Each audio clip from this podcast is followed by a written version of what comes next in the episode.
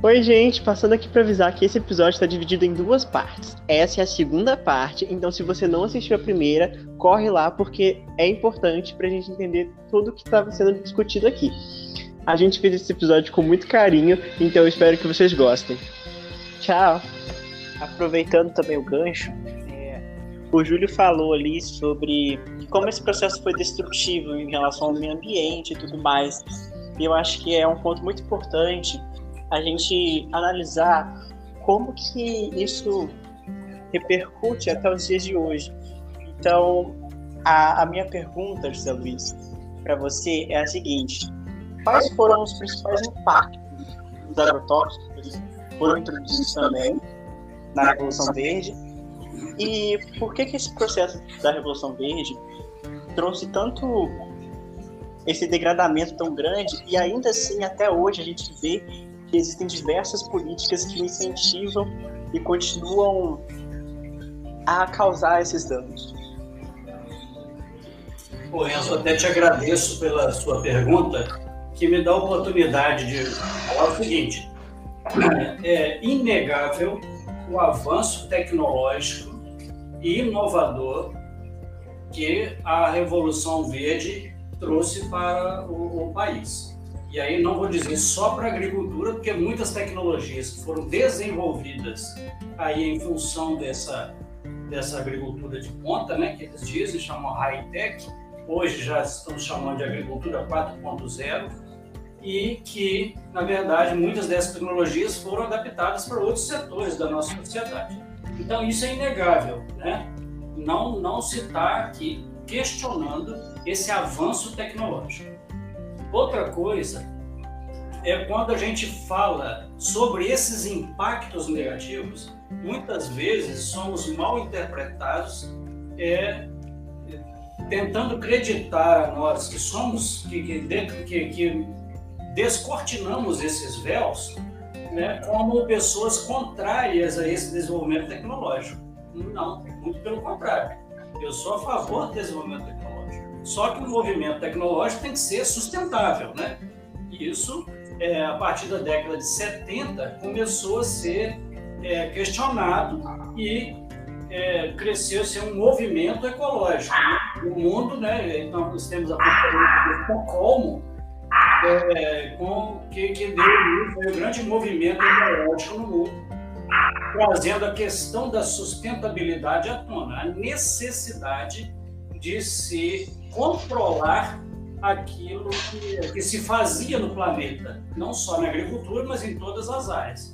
Mas aí, trazendo isso para o nosso contexto da Revolução Verde, nós tivemos então o desenvolvimento de muitas substâncias químicas aplicadas à agricultura e também de muitas máquinas agrícolas e que principalmente foram desenvolvidas para outros tipos de terreno, por exemplo, para países temperados então, por exemplo, a, a, a, algumas técnicas utilizadas não são aplicadas, aplicáveis ao nosso solo, né?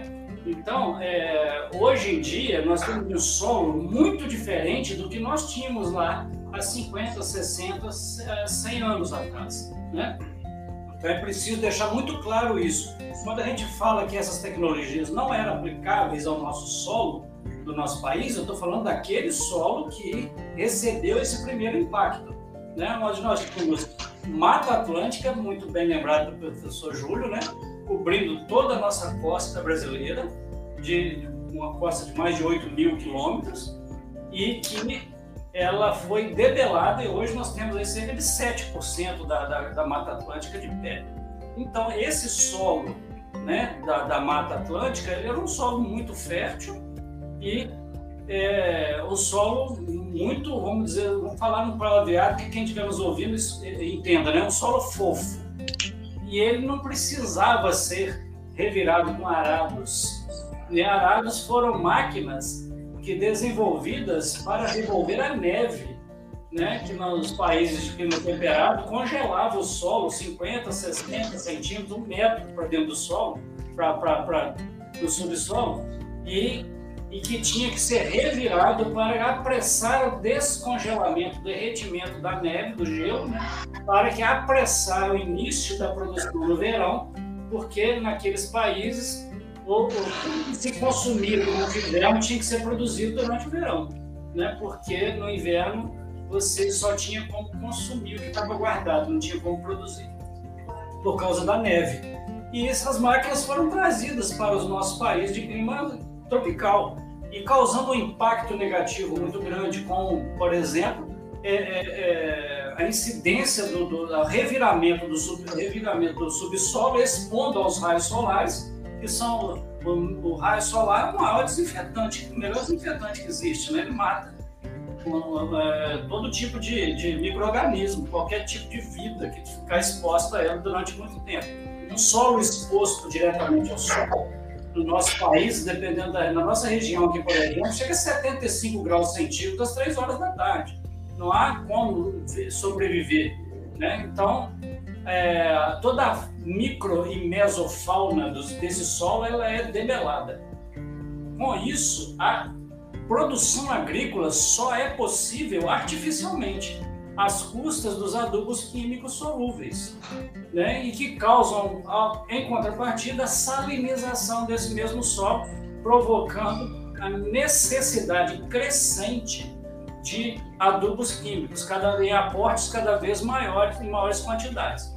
Então, na agricultura convencional, que, é, que veio, é, que é que foi desenvolvida né, ao longo do, do, do, do crescimento desse pacote da Revolução Verde, esse movimento da Revolução Verde, houve uma necessidade crescente e uma dependência crescente desses insumos artificiais, o que nós não víamos no passado. E quando a gente fala isso, muitas pessoas desavisadas e que não têm conhecimento técnico, científico sobre o assunto, acha que, que nós estamos pregando a volta ao passado da agricultura rudimentar, sem o uso de tecnologia. E não é nada disso.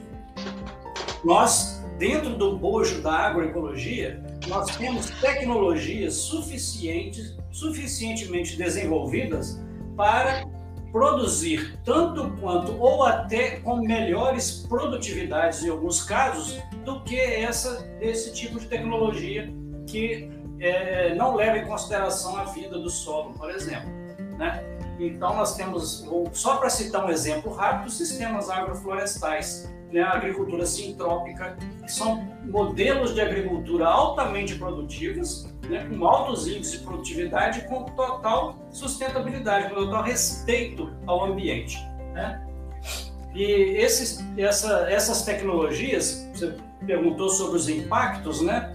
nós podemos falar ainda do, do, do, assoreamento dos córregos, né? porque quando você revira o solo com arados, com esse maquinário, você expõe esse solo, quebra a estrutura do solo, deixando exposta também as chuvas. E aí vem a erosão, também temos a erosão eólica, que ela é pouco falada, né, mas ela é talvez até pior do que a erosão hídrica, né, mas que é, é, também provoca o deslocamento da terra, do, do solo, do local original para outros locais, e isso fez com que nós tivemos assoreamento dos córregos, dos rios, e provoca, provocando as grandes enchentes que a gente vê hoje, porque os rios não têm mais onde escoar quando há é, grandes chuvas, como tinha antigamente. Esse assoreamento para muitas pessoas foi benéfico, porque houve a expansão das cidades, né, o crescimento da cidade ao longo do leito do rio que foi assoreado. Então as cidades cresceram para dentro do rio. Hoje o rio entra para dentro da cidade, né, porque era o lugar normal, natural dele. Né? As leis da natureza são imutáveis, né? então elas continuam acontecendo desde que o mundo é mundo. E ah, com isso também nós tivemos o, o desenvolvimento dos adubos, dos adubos químicos que assorearam, que, que é, são levados para dentro dos cursos d'água, provocando também é, é, uma grande contaminação desses cursos d'água.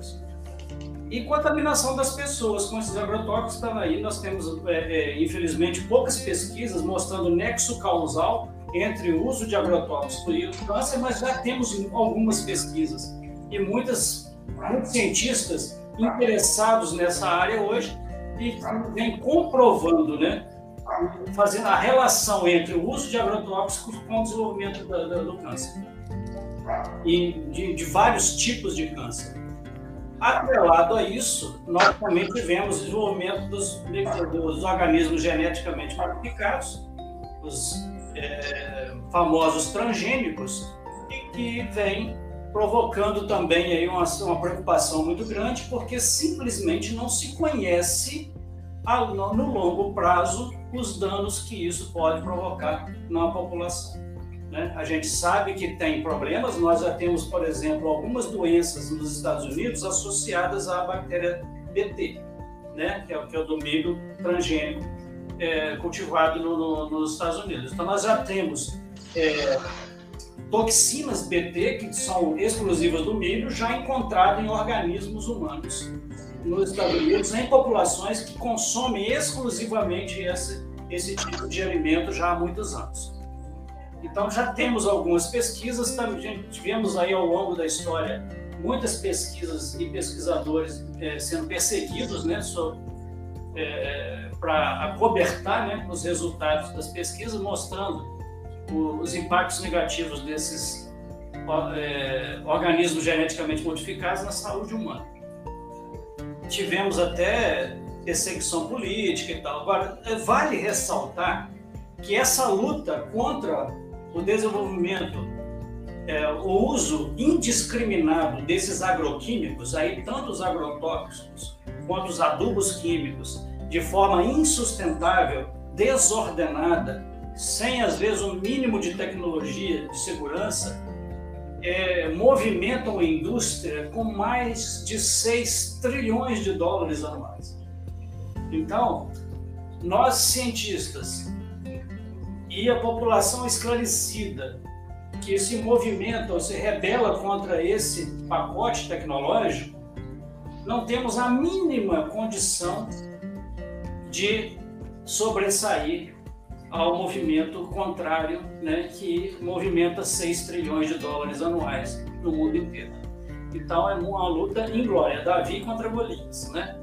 Mas o que nós podemos fazer é esclarecer, é mostrar às pessoas que podem, que, para que elas possam escolher né, entre a comida e o alimento. Né? Que, porque esse pacote tecnológico não produz alimento, ele pode produzir comida, né? mas alimento não produz. Tá ótimo, Paixão, realmente. É, explicou bastante coisa pra gente, trouxe bastante reflexões a respeito do tema. Muito obrigado. Realmente, e, foi realmente muito esclarecedor, até porque é aquela parte da, do mecanismo de produção, né, que aqui no Brasil, às vezes, alguns que foram exportados não eram necessários, isso aí a gente vê que é uma globalização, uma homogeneização né, do mundo, né, que usava no exterior, foi trazido para cá, mesmo sem necessidade, da mesma forma que a questão alimentar aqui no Brasil também foi ceifada, né, porque a variedade alimentícia que tinha aqui das plantas nativas também foram erradicadas, né, tiradas, para poder é, adequar a produção alimentar que era mais difundida no exterior. Então, realmente tem essa parte da homogeneização, essa é, padronização de todas as formas mesmo. E, Júlio, até a respeito disso, né, né, até a respeito dessas partes aí que o Paixão comentou, é, então, a gente queria entrar até numa parte que também ela é mais atual, ela está realmente modificando, que seria a que uma, uma estimativa, né, que afirmou que o cidadão do Quênia produz 55 vezes 55 vezes menos carbono do que um cidadão americano, por exemplo. Ou seja, quem menos influenciou no aquecimento global está sofrendo com as modificações climáticas. E nesse, nesse contexto, né, nessa, nesse contexto de aquecimento global, está havendo a o papel segregacionista, visto que aqueles que não se encontram em condições econômicas privilegiadas vivem em regiões de maior incidência de problemas ambientais, bem como áreas de, que apresentam risco de saúde humana. E apesar disso não ser algo novo, né, visto que as favelas já no século XIX isolaram a população pobre brasileira, atualmente vem se tornando algo latente e exacerbado, né, visto que o aquecimento global e as condições ambientais tendem a piorar. Então, pode-se dizer que essa questão da segregação socioambiental pode se tornar ainda mais vigente nos, nos próximos anos? Muito boa sua pergunta, Maria Fernanda. É, eu vou começar respondendo, ela mencionando apenas uma, um tópico que o professor Paixão já trouxe na discussão anterior, a resposta dele.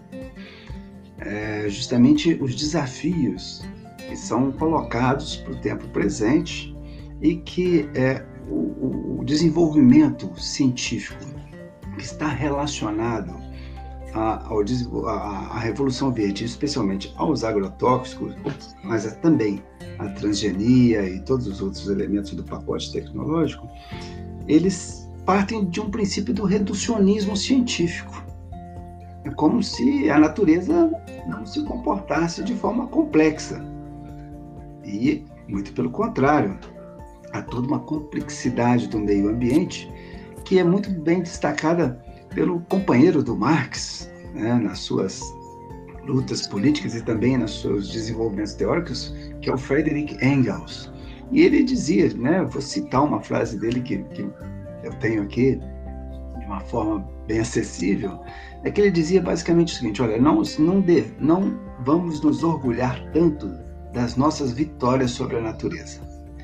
Para cada uma dessas vitórias, ela se vinga sobre nós. Cada uma tem inicialmente os efeitos previstos, mas num segundo e terceiro momento, ela terá efeitos bem diferentes, consequências imprevistas que muitas vezes eliminam os efeitos iniciais.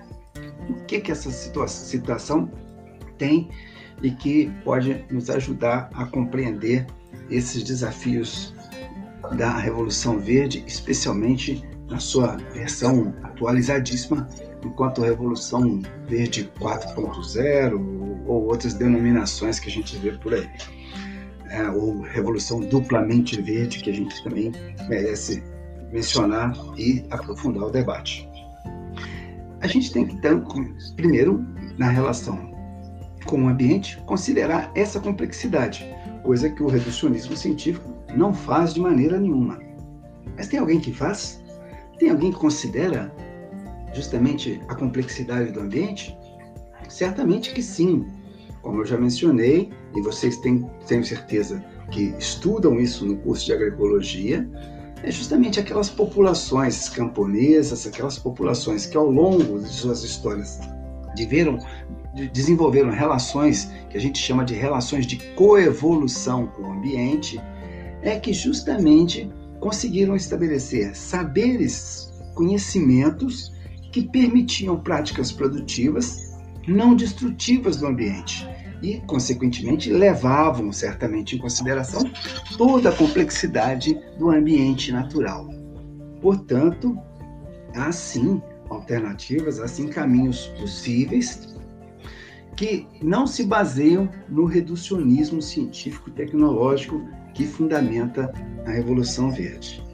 Conforme a gente diz, a agroecologia é um desses elementos que pode, certamente, resgatando saberes é, é, ancestrais vinculados a conhecimentos científicos desenvolvidos contemporaneamente, produzir realmente mudanças profundas nas práticas produtivas não só no sentido de garantir alimentação para a população, coisa que o agronegócio não garante de jeito nenhum, mas eventualmente né, garantir processos de soberania alimentar. E isso tem que estar bem definido, bem claro.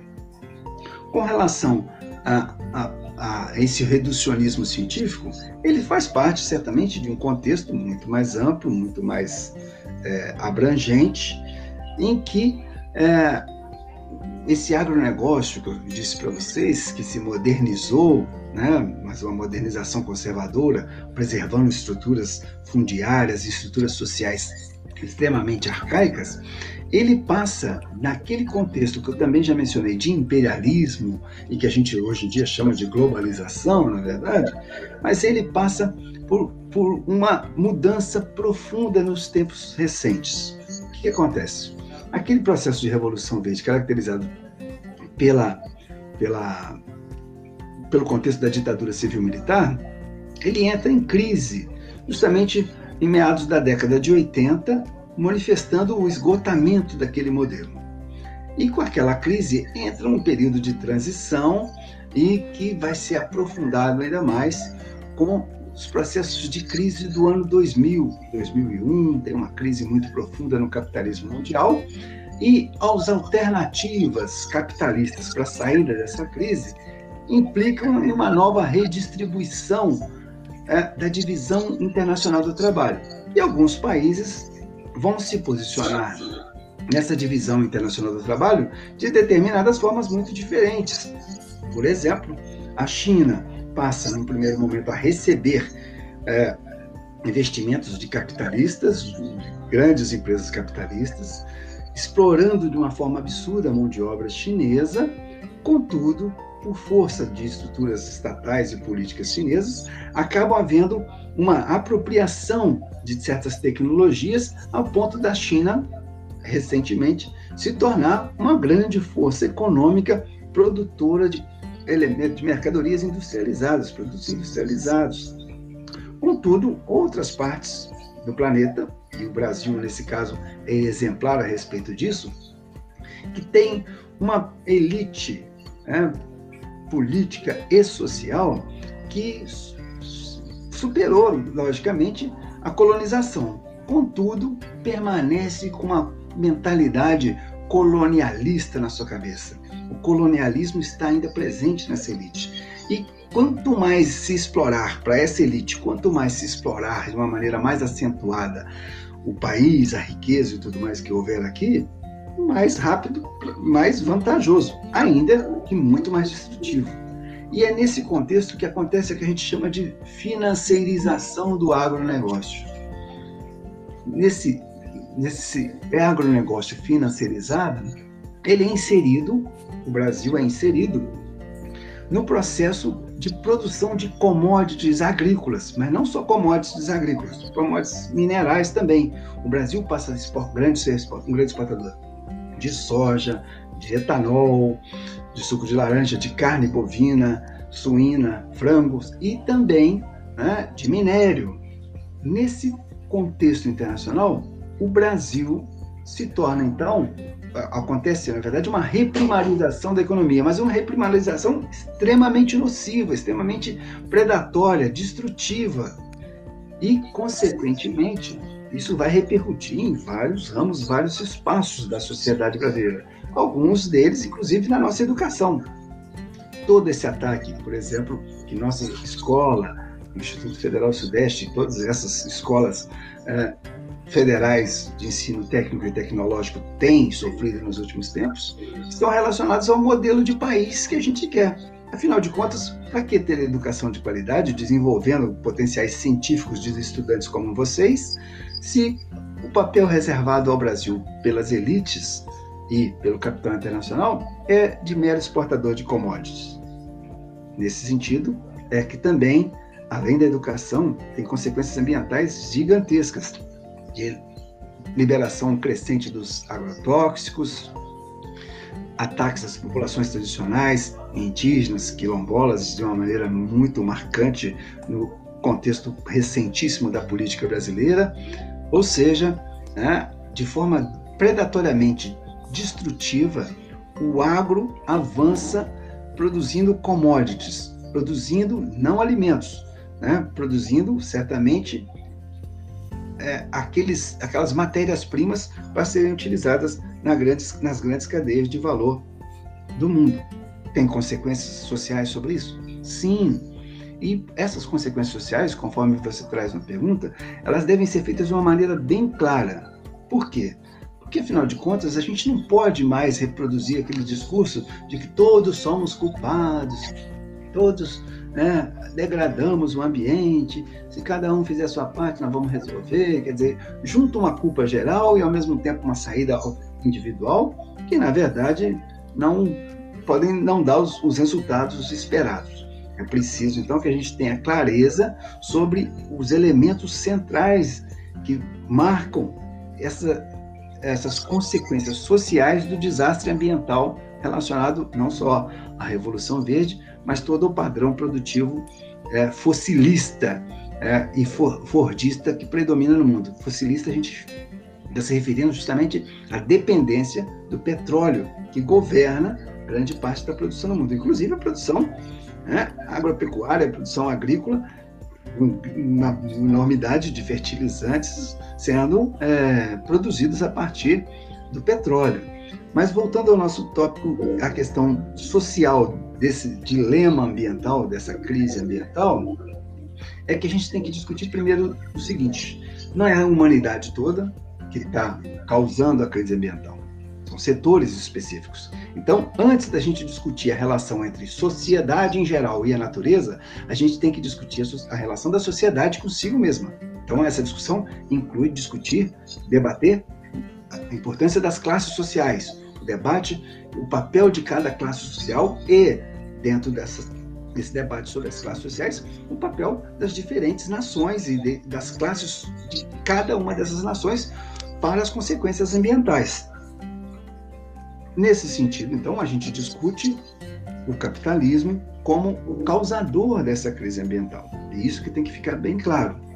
Daí que esse enfrentamento tem que ser um enfrentamento do capitalismo, senão a gente não vai conseguir realmente estabelecer relações de sustentabilidade, de coevolução, conforme eu já disse, entre a sociedade e a natureza. E o outro elemento, então, que a gente tem que destacar, e vocês trazem muito bem, aqui é todo um debate sobre justiça ambiental que cresce recentemente, se fortalece é, no mundo, mas que ainda precisa ganhar ainda muito mais força para enfrentar a, a, a, o caráter destrutivo do capitalismo, que vem justamente trazendo que os povos mais oprimidos, mais explorados, serão justamente aqueles que vão estar tendo as piores consequências com a crise ambiental.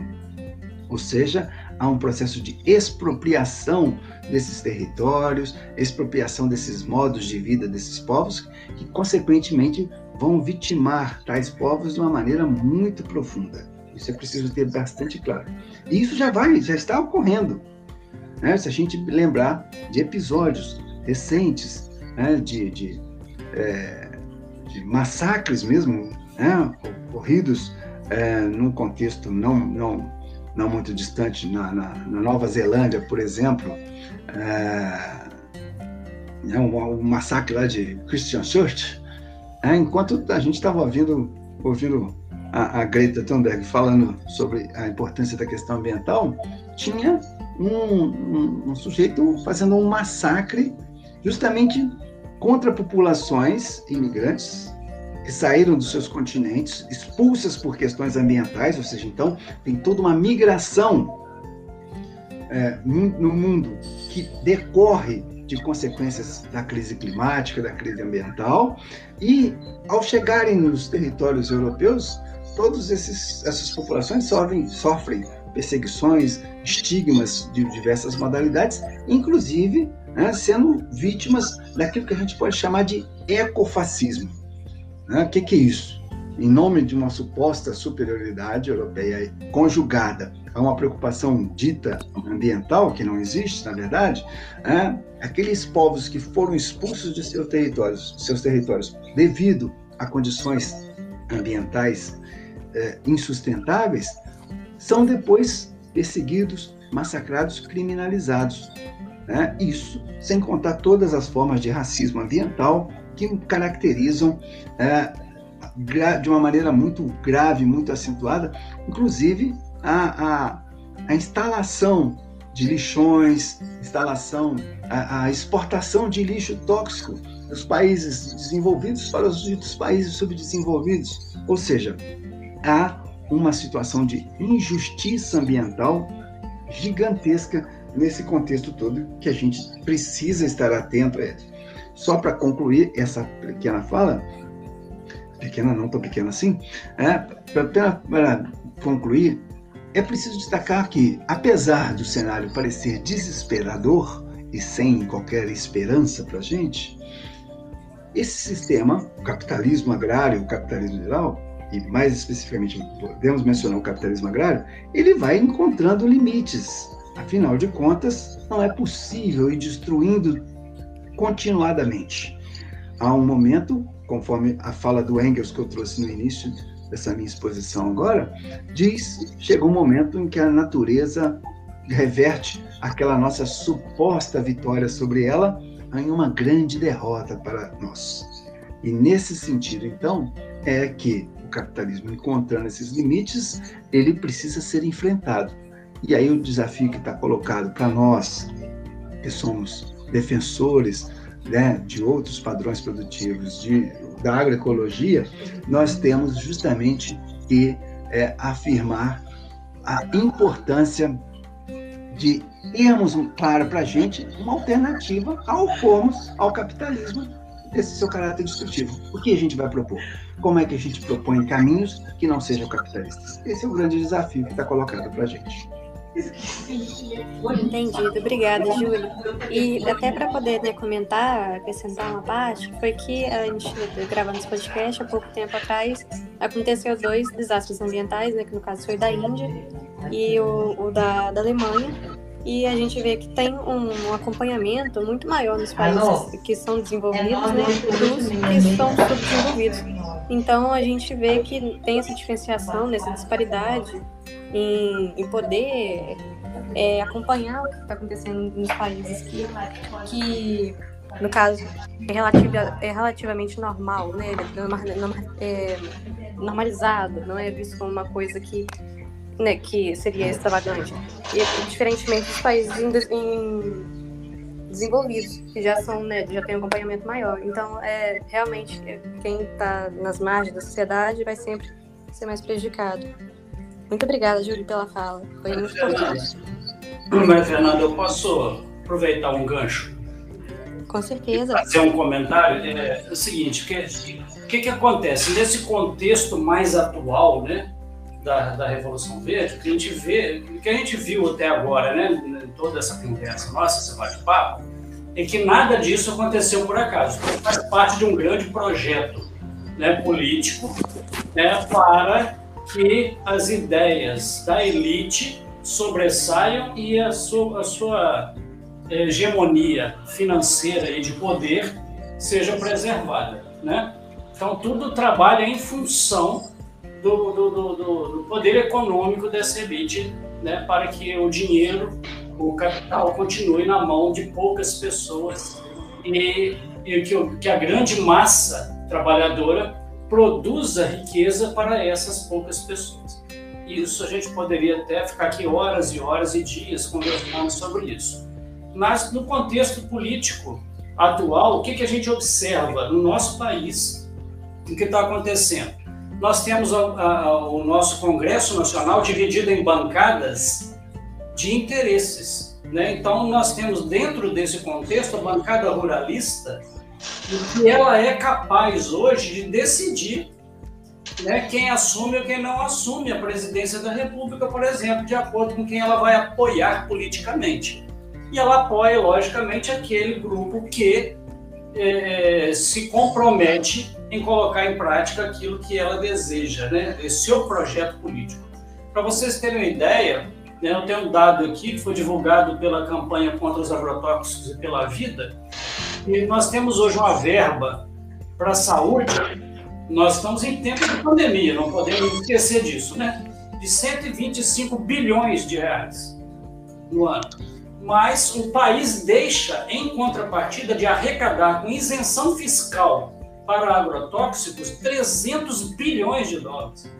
Ou seja, três vezes esse valor, né, mais de duas vezes esse valor, se deixa de arrecadar com impostos que são isentos para os agrotóxicos, né? renúncia fiscal, né, que, que a gente considera um crime, porque você fomenta aquilo que provoca a morte. Né? E, e nesse governo né, que nós estamos agora, e sem querer levar a questão para a política partidária, não estou questionando nada disso aqui, é só um dado né, que também foi divulgado pela campanha, que foram liberados ultimamente, só nesse mês agora, 51 novos agrotóxicos. Mas só nesse governo, dois anos e meio de governo, 1.280 novos produtos foram liberados. E a gente sabe que logo no início desse governo foram, foi modificada a forma de registro, facilitando o registro desses agrotóxicos, né? colocando em risco a nossa população, né? ainda mais porque a gente sabe que, que nem todos têm a condição de segurança e muitos deles não cumprem o que eles realmente prometem nos rótulos. Tá? Então, só queria contextualizar dizendo que, é, chamando muita atenção, né, que não existe nada disso por acaso, nada disso acontece por acaso. Está tudo dentro de um contexto, trabalhando em função de um projeto. Né, um projeto que, que, que se quer implantar no país né, para que a classe trabalhadora continue sustentando a elite né, do, do, do, do, nosso país. Tanto é que, por exemplo, nós tivemos a extinção do Ministério do Trabalho, né, que é um ministério que trabalhava em defesa dos, dos assim, das conquistas sociais dos trabalhadores. Agora, por interesse político, vamos recriar o Ministério, mas com outro nome, o Ministério do Emprego e Previdência, mas não o Ministério do Trabalho, porque aí teríamos que ter todo um contexto de defesa, né, como o professor Júlio já mencionou aqui, né, do, do da classe trabalhadora. E a questão da, da, do desmonte das, dos institutos federais e das universidades também não é por acaso. Trabalham no mesmo contexto, em função do mesmo projeto, para tentar produzir mão de obra, né, mão de obra trabalhadora, de chão de fábrica mesmo, ao invés de produzir uma, uma elite pensante né, e, e de, de, pessoas que com bom senso e com capacidade de raciocinar para decidir. Muito obrigada, Paixão. Foi excelente o comentário. É, realmente foi assim comentário que acrescentou muito. E até aproveitando todo esse contexto que vocês destacaram nesses últimos pontos, agora a gente está caminhando para as últimas duas perguntas. É, o Júlio mencionou também como que o agronegócio, apesar de ser considerado um grande produtor e tudo mais, ele não é responsável, por exemplo, por alimentar a nossa, nossa população.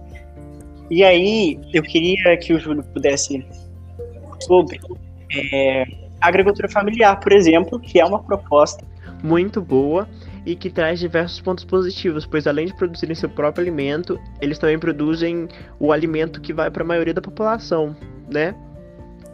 Muito boa a sua questão, Enzo. Vou a gente tratar desse tema aí, né? É, eu vou trabalhar essa ideia. Né? Antes, só fazendo um pequeno uma observação complementar ao que a gente tem discutido aqui e que não pode ser esquecida. Em todo esse debate sobre agricultura, sobre o avanço do capital, sobre ambientes naturais, essa forma agricultura de agricultura extremamente predatória, isso tudo que a gente tem feito referência à crise ambiental tem relação e muito direta com a questão da pandemia, tá certo? Ainda há um debate sobre a, a, a origem efetiva né, do, do, do Covid, do, coronavírus. Do coronavírus, falhou aqui, né? falei tanto sobre isso, né? É, aos tempos atrás, hein? Então, a origem do coronavírus, mas de uma forma muito clara, muito é, efetiva. Inclusive, tem um livro muito recomendado, que é o livro do, do Rob Wallace, que se chama Pandemia e Agronegócio: Doenças Infecciosas, Capitalismo e Ciência, que eu recomendo. Né? Depois a gente pode passar as indicações melhores para vocês, e que vão justamente demonstrar nesse livro o quanto que a expansão da fronteira agrícola acaba gerando certas situações de desequilíbrio e que a convivência desses ambientes degradados por conta da expansão com populações humanas acaba possibilitando saltos genéticos que desencadeiam pandemias. Isso sem contar as grandes é, é, unidades de produção de proteína animal né, as, as, famosas granjas de produção de carne, é, que usam formas abusivas de, agro, de, de, de antibióticos que desenvolvem potenciais é, bactérias extremamente nocivas ou né, com potenciais pandêmicos acentuados, tá certo? Então é preciso a gente lembrar dessa questão aí. Mas voltando para a nossa questão da agricultura familiar, que é que você traz para a gente debater aqui, é preciso a gente destacar duas situações muito específicas. Eu, particularmente, prefiro me referir à agricultura camponesa, mais respeito e considero é, de grande relevância todo o debate sobre aquilo que a gente está chamando aqui, então, de agricultura familiar. Por quê? Eu, primeiro, uma explicação sobre a expressão agricultura camponesa e, às vezes, até agricultura camponesa de base agroecológica. Porque a agricultura familiar, no contexto em que ela foi conceituada, ela acabou trazendo uma dimensão muito mercantil, como se fosse um pequeno agronegócio. Em certo sentido, há uma pressão ideológica para que o agricultor se perceba como agricultor familiar e como membro do agronegocinho. Então é preciso a gente ter bastante atenção a isso. E por que, que eu chamo a, a, a, o cuidado nessa reflexão nossa para esse tema? Porque a gente tem que destacar o seguinte: conforme a gente já falou aqui sobre a estrutura fundiária, há uma situação de conflito entre o capital e o campesinato, ou seja, os camponeses. Uma primeira contradição eles, quando a gente se refere à estrutura fundiária, é uma contradição relacionada à propriedade da terra.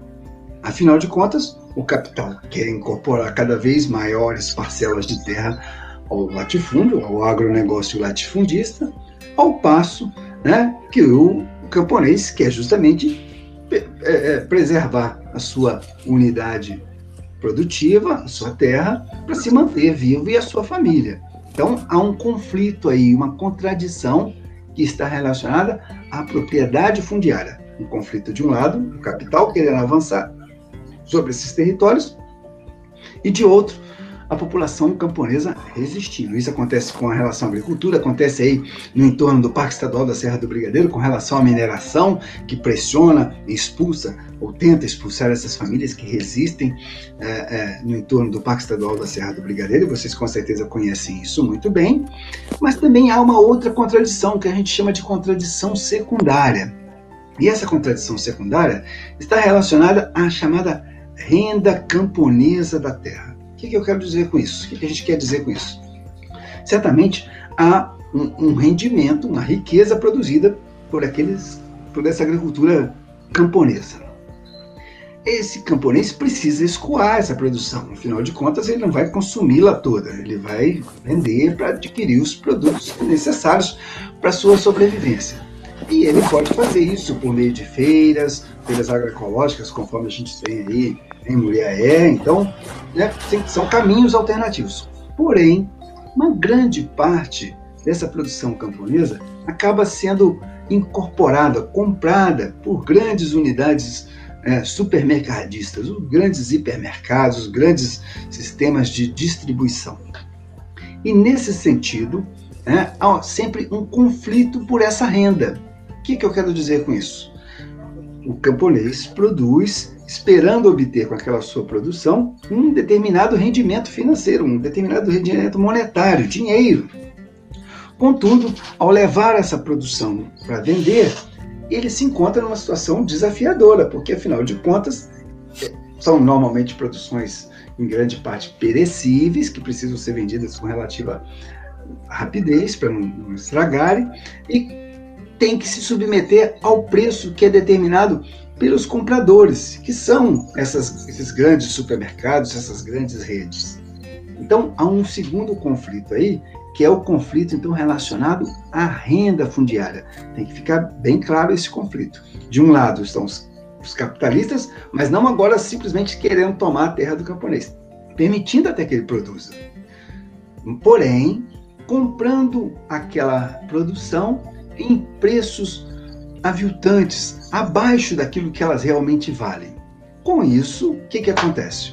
O capital ganha muito mais e coloca esse agricultor numa situação de extrema dependência, de extrema vulnerabilidade, inclusive vindo a ter o risco de se empobrecer tanto e até mesmo perder sua terra, voltando para aquela primeira contradição que eu mencionei. Portanto, há uma situação né, relacionada aos caminhos alternativos que devem ser construídos por essa agricultura camponesa de base agroecológica. Certamente que cooperativas, venda direta, né, criação de, de circuitos produtivos integrados, são todas medidas que podem justamente fortalecer essa agricultura. Não é uma luta fácil, simples de ser resolvida. É preciso muita organização, muita é, é, articulação política, num bom sentido, no melhor sentido possível, entre esses sujeitos camponeses, para que se fortaleçam. Certamente que também isso implica enfrentar governos que adotam modelos produtivos para a agricultura ou modelos políticos contrários a essa dinâmica aí. Porque a, essa agricultura camponesa de base agroecológica é certamente uma agricultura focada na produção de alimentos de verdade, focada né, na coevolução com a natureza e certamente preocupada com a discussão sobre a soberania alimentar, coisa que acaba sendo negligenciada né, pelo governo que hoje, na verdade, desgoverna o nosso país. Isso é preciso ficar bastante claro. Tá concluindo, apontando para nossas para nossa conclusão, é preciso a gente ter bastante claro que a construção desse projeto não é uma tarefa que cabe apenas aos agricultores.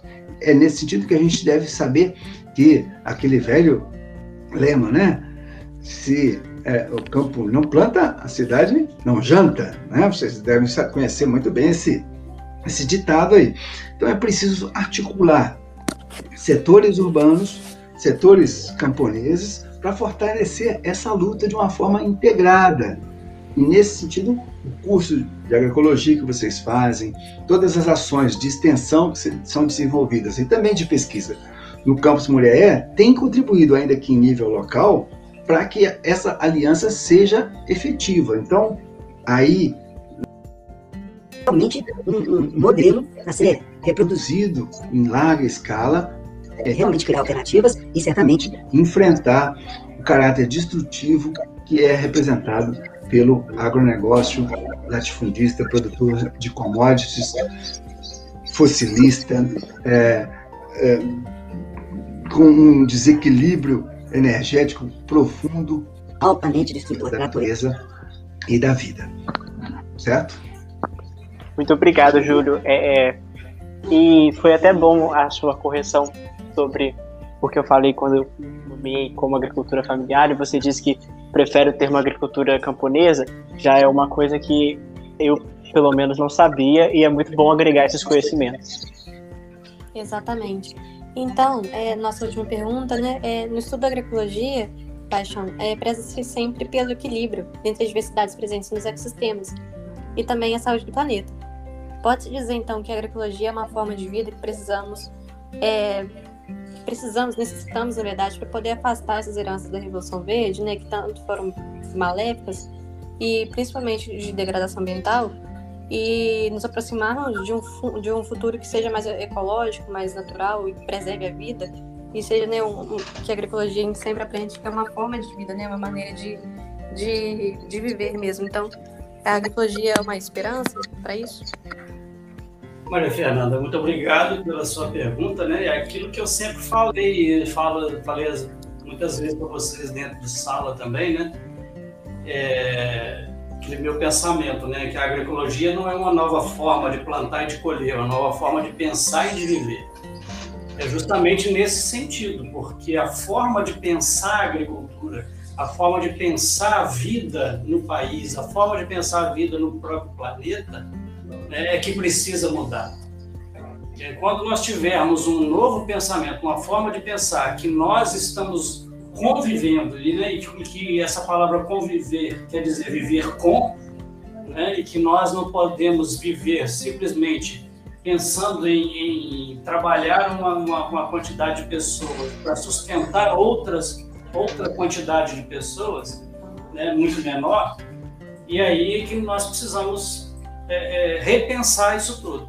E a agroecologia, resgatando até uma fala do professor Júlio agora há pouco, né, da complexidade né, que é a atividade agrícola, e a complexidade que se dá no agroecossistema e que precisa ser resgatado, precisa conhecido, ser conhecido para que as intervenções sejam sustentáveis, é por isso que a agroecologia é importante nesse contexto. Porque é uma ciência que justamente estuda essa complexidade para gerar tecnologias de intervenções mais sustentáveis, porque não existe nenhuma forma, de, nenhuma ação antrópica que não seja é, insustentável, que não cause um impacto. Então, a agroecologia se ocupa de desenvolver, de estudar formas de intervenção, né, de intervenções e de, de redesenhar o agroecossistema para que esse impacto seja o menos negativo possível, o mais sustentável possível, ou seja, que possa garantir a sobrevivência das gerações atuais, né, ao, ao, atendendo aos anseios e desejos dessa atua, geração atual, mas garantindo esse mesmo direito às futuras gerações. Então esse é o grande, esse é o grande, é, é, é, essa é a grande função da agroecologia, na minha opinião, né? E ela, com isso, ela, essa essa nova forma de encarar a produção, né, encarar a natureza, encarar a própria vida no planeta, é que é o verdadeiro movimento agroecológico. Não é apenas uma agricultura alternativa, como se quer colocar para degradar, de, de, denegrir o nome né, dessa ciência. Mas é sim um movimento, né, é uma prática que visa estabelecer novas tecnologias novas formas de intervenção no planeta para que haja sustentabilidade. Né? E eu, queria até, inclusive, aproveitar para lembrar né, do todo o todo o, nesse todo esse projeto da Revolução Verde que veio culminar, inclusive, com o desmonte das leis ambientais, né, das conquistas das leis ambientais brasileiras e que vinham protegendo os povos das florestas, os campesinos e protegendo a própria natureza, né, e que foram assim simplesmente sendo desmontadas nesses dois últimos dois anos, né? E é preciso que o Brasil acorde para isso, porque a sustentabilidade da produção depende dessas leis fortes que realmente ampare aqueles que querem é, é, garantir a sustentabilidade. Muito obrigado, Paixão. É, esse realmente a agroecologia é um estudo que abre muito o nosso olhar para o mundo, entendeu? É uma coisa que traz novas perspectivas e nos proporciona uma análise mais crítica da situação como um todo. É, Enzo, se você me permite, inclusive antes de você encerrar, para complementar, né, mais uma coisa que eu sempre falo para vocês, né, para os meus alunos, né, que você pode fazer o que você estiver fazendo, você vai ser, a partir do momento que você aprendeu agroecologia, você vai ser agroecológico para o resto da vida, né? Seja sendo um médico, um dentista, um advogado ou um engenheiro, né, em tudo que você vai fazer, a sua forma de pensar vai ser diferente, a sua forma e vai refletir em ações também diferenciadas no mundo. É assim que eu vejo que a agroecologia pode realmente mudar o mundo. Com certeza, é uma nova forma de pensar, como foi dito, né? Realmente a agroecologia ela desperta na gente a, o pensamento é, de, do bem mesmo, né? Um pensamento que melhora, só tem a melhorar a sociedade. Mas é isso. É, eu agradeço a participação de vocês. É um prazer ter tido vocês aqui com a gente. Nossa conversa, assim, eu acho que acrescenta muito para todo mundo. Muito obrigada, Júlio. Muito obrigada, Paixão. Foi ótimo ter vocês aqui hoje. E realmente a gente agradece de coração mesmo. Foi incrível. Eu vou aproveitar então para dar o meu tchauzinho, agradecer né, a oportunidade, o convite que vocês me fizeram, né, de estar nesse espaço aqui, né, junto com vocês, junto com os nossos ouvintes, junto com o meu amigo Zé Luiz Paixão, né, e espero que a gente, com esse nosso debate aqui, ajude a fortalecer a nossa luta agroecológica de uma forma bastante profunda, bastante é, articulada aos compromissos que nós temos de defesa da vida. Obrigado, gente. Aproveitando também então, o gancho do Júlio, né, vou me despedir, agradecendo também o convite e a oportunidade né, da gente discorrer sobre esse tema, que é o tema da nossa vida, né, o que a gente se dedica a fazer, que é dividir conhecimentos sobre agroecologia na tentativa de conseguirmos né, um mundo melhor. Muito obrigado. Espero que esse podcast também possa é, trazer reflexões para muitas pessoas, muitas e muitas pessoas.